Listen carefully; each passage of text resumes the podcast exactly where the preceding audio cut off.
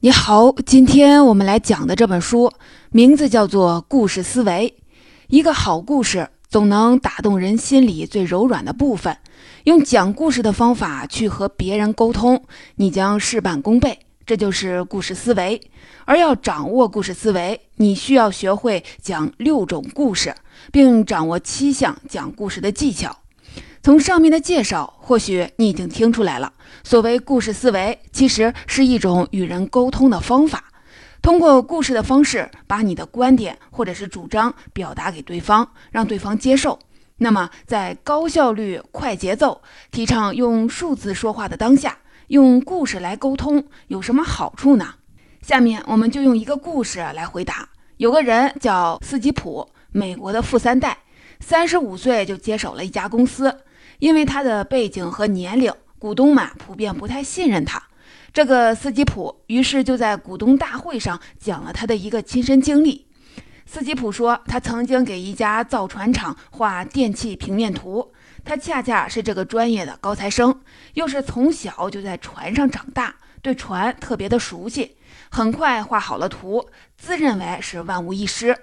结果呢，还是出了错，并且是被船厂的一个工人发现的。斯基普开始还很不服气，觉得一个普通的工人怎么可能挑出自己的错呢？直到他亲自去船厂一看，这才傻眼了。他还真是画错了，原来斯基普是一个左撇子，和一般人视角是反着的，所以图纸就画反了。后来，斯基普在船厂的同事送给他了一双网球鞋，左边是红色的，右脚是绿色的。人家是想告诉他。从今以后一定要分清左右。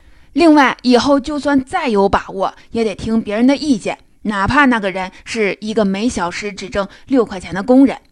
斯基普讲完以后，股东们都笑了，那些怀疑的眼神也消失了，因为股东们从这个故事里听出了几层意思：第一，这个斯基普虽然年轻，但已经有了一线工作的经验，也从工作当中得到过教训和磨练。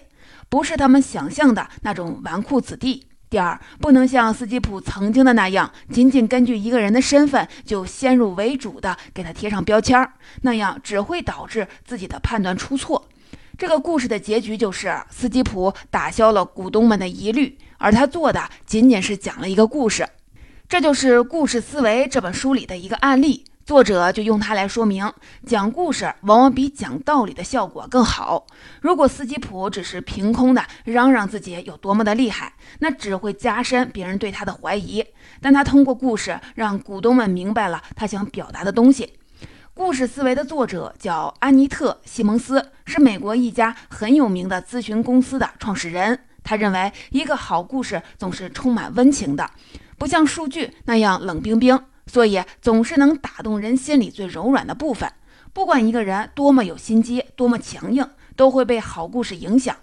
用讲故事的方法去与别人沟通，这就是故事思维的核心。讲故事的能力不是与生俱来的，而是可以通过学习建立起来的思维模式。所以他写了这本书，总结了一套如何讲好故事的方法，教我们怎样把故事思维应用到生活和工作当中去。作者认为，要想提升你的影响力，你需要学会讲六种类型的故事。这六种故事分别是：第一种，告诉别人我是谁；第二种，说明我为何而来；第三种，能提供愿景的故事；第四种，能带给人智慧的故事；第五种，能说明价值观的故事；最后一种是告诉听众我知道你们在想什么的故事。我们分别来看一下。第一种类型的故事是要告诉别人我是谁。都说现在是信息时代，那么看起来人们最需要的就是信息多多益善。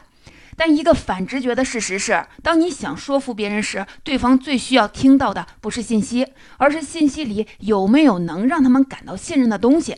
当你想影响一些人时，对方的脑子里总是会最先的冒出一个问题，就是这个人是谁呀？你要回答好这个问题，才可能使他们明白你是一个值得信任的人。关于我是谁这个问题，最好的答案就是讲述自己的亲身经历。刚才我们听到的斯基普的故事就是一个典型的例子。我们再来看一个类似的故事：有一个刚上任的经理给员工开会时说，他曾在原来的管理岗位上独断专行，非常的苛刻，最后逼得大伙儿奋起反抗。这个故事很好的诠释了经理是谁这个问题，让员工们意识到这位新上司是一个不完美的人。但他意识到了这种不完美，敢于去正视，这让员工们看到了一种力量。相信这种力量会驱动着上司改善他自己，并且带领他们的团队取得不错的表现，一下子信任感就产生了。当然了，如果你没有什么亲历可以说，也可以讲一些别的故事，比如神话、历史，什么都行。你要做的只是稍微的变一下角度，让听众能从这些故事里找到和你之间的一些联系，明白你是谁就可以了。不过有一点要注意，这时候最忌讳啊编出一个故事来硬安到自己身上。说白了，谁也不是傻子。如果他们发现你是在胡编乱造，就会适得其反。以上就是第一种类型的故事，说明我是谁的故事。接下来我们再来说第二种类型的故事，告诉别人我为何而来。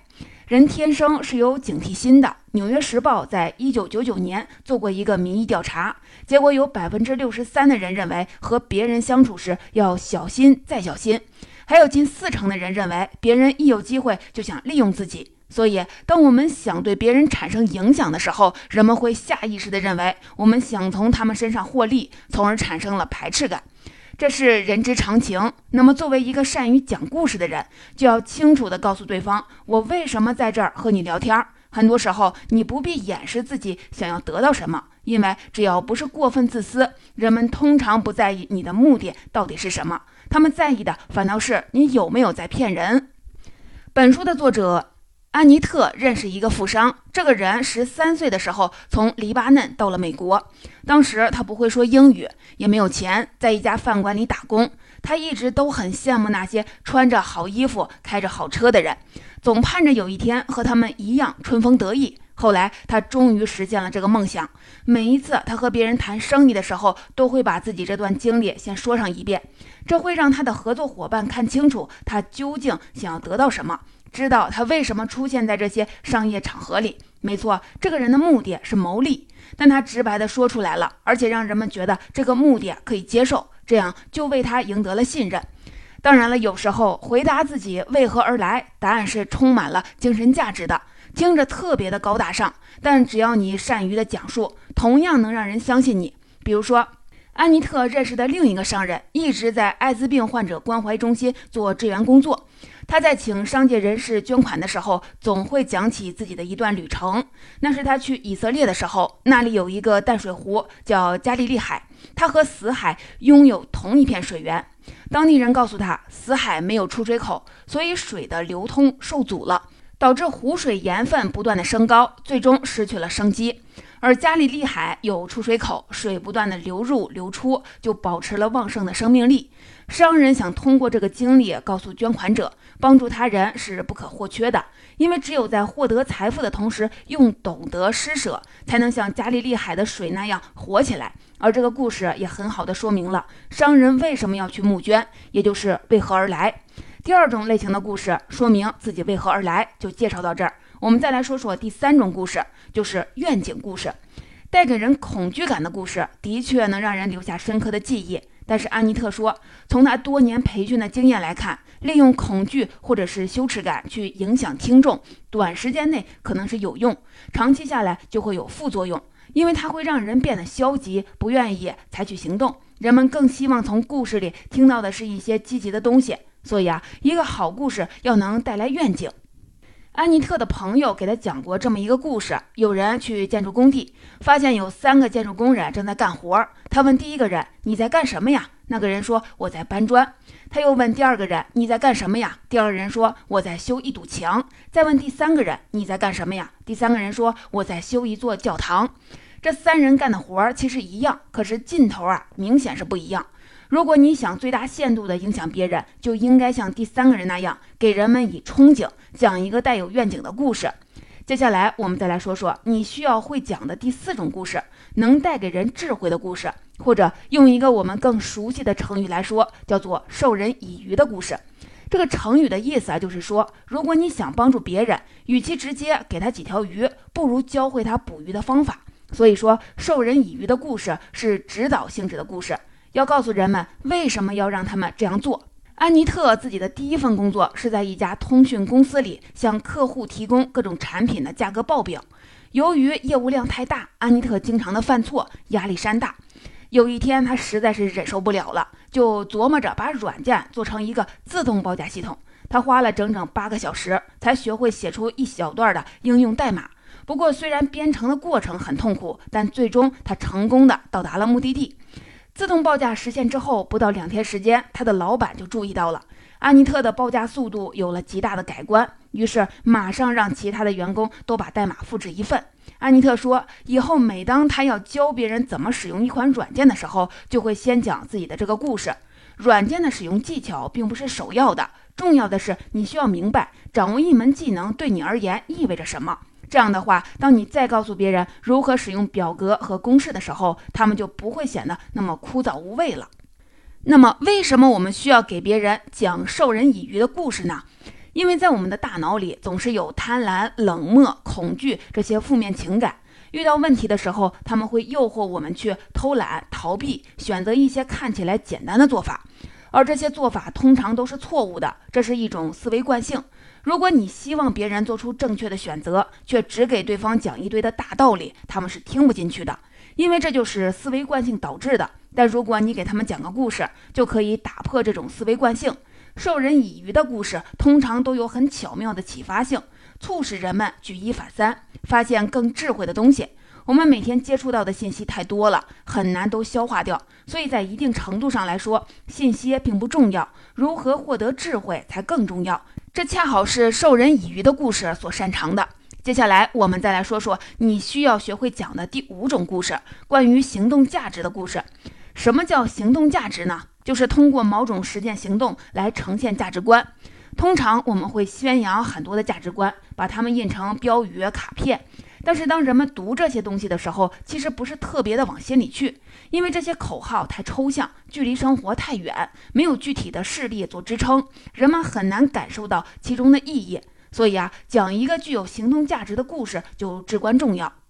美国有一位博士叫克里斯托弗·盖尔，曾经在美国的改革行政管理协会当主席。有一次，一个四十五岁的男人到他们那里去面试。这个男人是公务员，面试过程中不断的说自己长久以来如何的加班加点的工作，如何取得了各种成绩。可突然间，意想不到的事儿发生了，这个男人心脏病发作。等到救护车赶到的时候，人已经不行了。盖尔博士和员工们全都惊呆了。这个男人本来打算从一个高压的岗位跳槽到另一个更高压的岗位上，却死在了应聘的现场。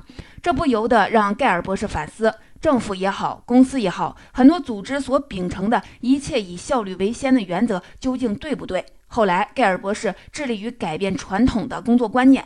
每次宣扬自己的价值观时，他总是给听众讲这个猝死的故事，希望借此来告诉人们，他们原有的工作原则可能是错误的。不断的要求员工加班加点，是在变相的杀死他们。这就是一个关于行动价值的故事，它能很好的影响别人既有观念。从而改变他们的行动。我们再来说说最后一种应该学会的故事。这种故事的主题是：我知道你在想什么。在讲故事的时候，如果你能让听众觉得你读懂了他们的心思，那么他们就会喜欢你讲的故事。做到这一点并不难，只要你做了必要的准备工作就行了。事先了解一下你打算影响的人，看看他们可能会在哪些方面对你不满意，就从此入手，想法消除他们的戒心。安妮特遇到过一个数据员，这个数据员在给别人做演讲时是这样开头的：“他说，我是一个数据员，所以接下来的一个小时会是你们这辈子最难熬的经历。”然后他就讲了许多在数据恢复工作中发生的引人发笑的蠢事儿，这让他的听众感到很放松。因为他们曾本能地觉得，一个数据员的生活有什么可讲的呢？肯定是很无聊。但当数据员自己指出了这一点时，就等于告诉大家：“我知道你们在想什么，所以我不会让你们无聊的。”这一下子就会打消听众的疑虑。那么，当他再讲有关数据的故事时，人们也就乐于去倾听了。讲到这里，我们再来简单的回顾一下：如果想对别人产生影响，我们需要学会讲的六种故事。第一种故事是告诉别人我是谁；第二种故事是说明你为何而来；第三种是能够提供愿景的故事；第四种是能带给人智慧的故事；第五种是能说明价值观的故事；最后一种是告诉听众我知道你们在想什么的故事。那么，在知道了该讲什么故事之后，从具体的技巧来说，我们又该如何讲好一个故事呢？安妮特认为。在听故事的时候，听众大约只能听到百分之十五的词汇，剩下的注意力都被讲述者的表情、姿势、着装给吸引了。所以，他从这些方面给出了七条建议，或者说七个技巧。第一个技巧就是手势可以说话，手势运用的好，可以为故事啊增加魅力。一个好的手势能让人觉得你好像凭空拿出了一个道具，或者是画出了一个场景，而且越细腻的手势就越有说服力。安妮特提供了一个关于手势的小练习，大家可以跟着我一起来试一试。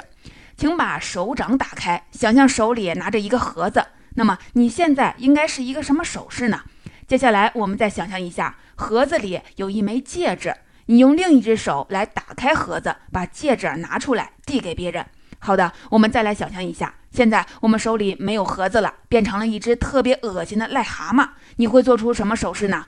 做这个练习需要你同时提高自己的想象力，想象面对不同场景的时候你应有的反应。想象力越丰富，手里的东西就越有真实感，你的手指和手掌也会呈现出不同的弯曲和力度。所以啊，在利用手势的时候，尽可能的去想象你要描述的场景，它会带动听众和你一起创造出各种形象，从而对故事留下深刻的印象。我们再来说第二条技巧，就是用表情来传达情感。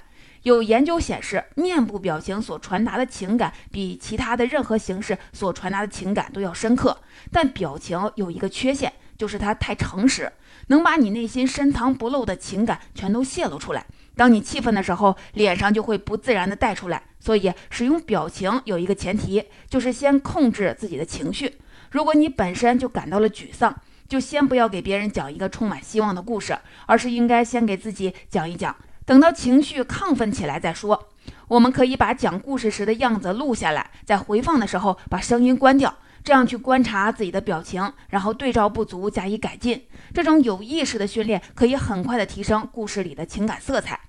第三条技巧是用好我们的身体语言，它会引导听众去感受故事里的人物和场景。这比用一千个词汇去描述更直观。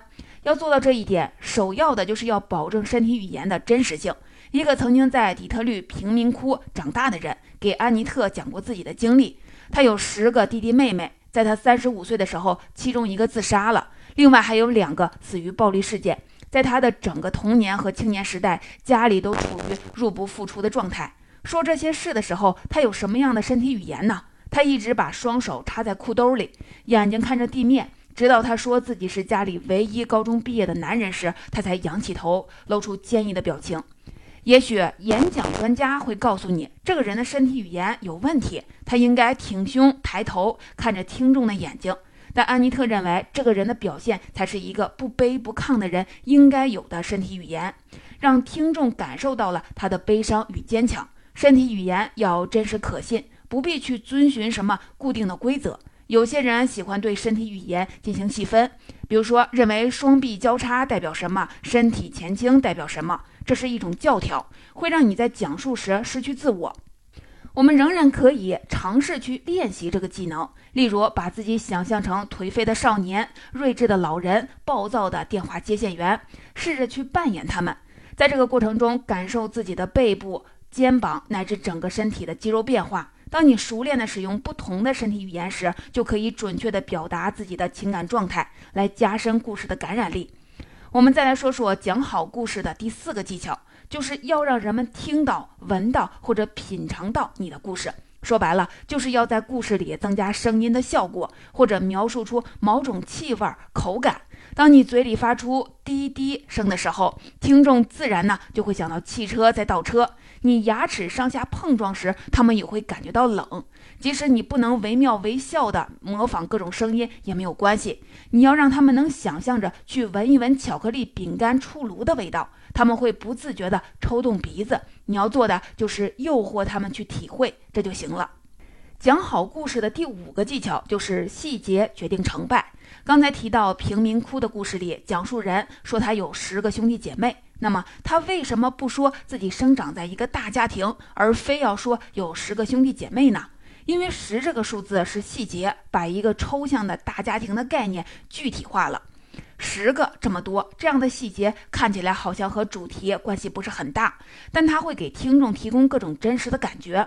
有一家电器公司在培训销售员的时候，会把员工安排在一间大房子里，并且要求他们在接下来的几天时间里只能使用自己公司的产品来生活。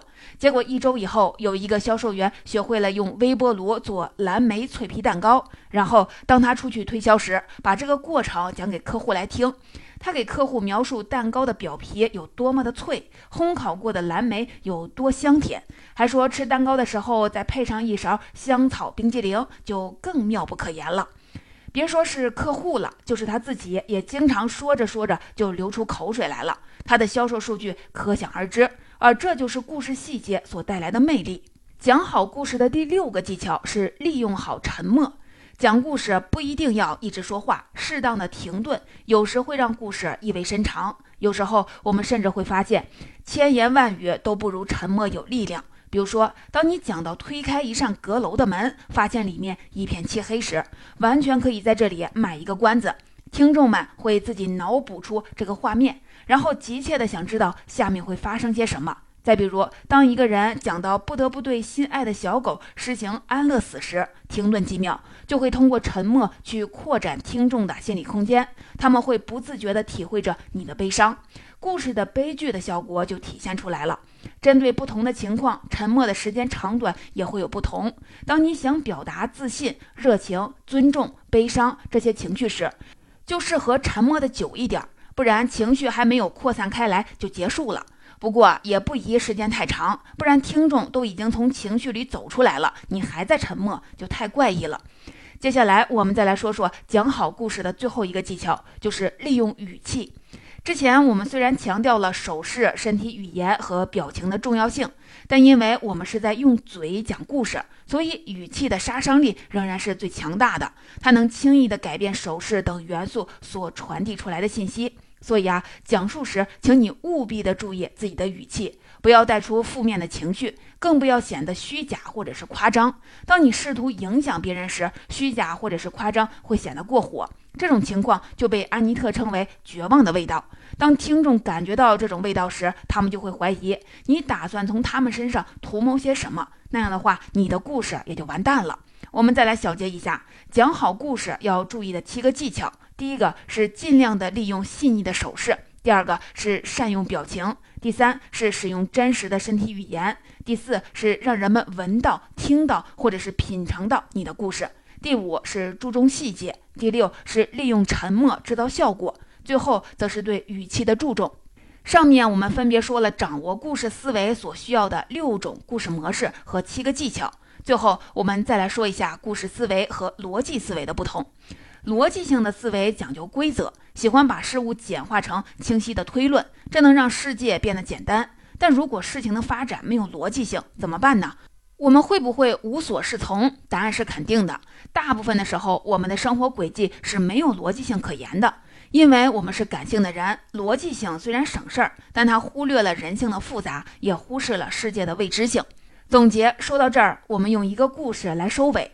乔布斯说过自己的一段经历：他上大学半年后就退学了，只去学自己感兴趣的东西。其中有一门课是书法。他说，在这门课上学会了制作好看的印刷样式。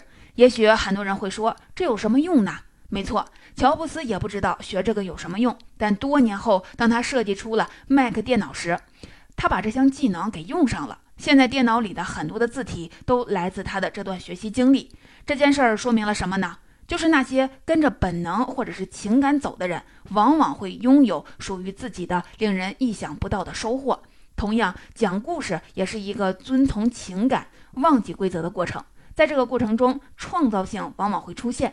当我们用故事去影响别人时，也会打开他们的视野，发现新的途径，去收获想要的结果。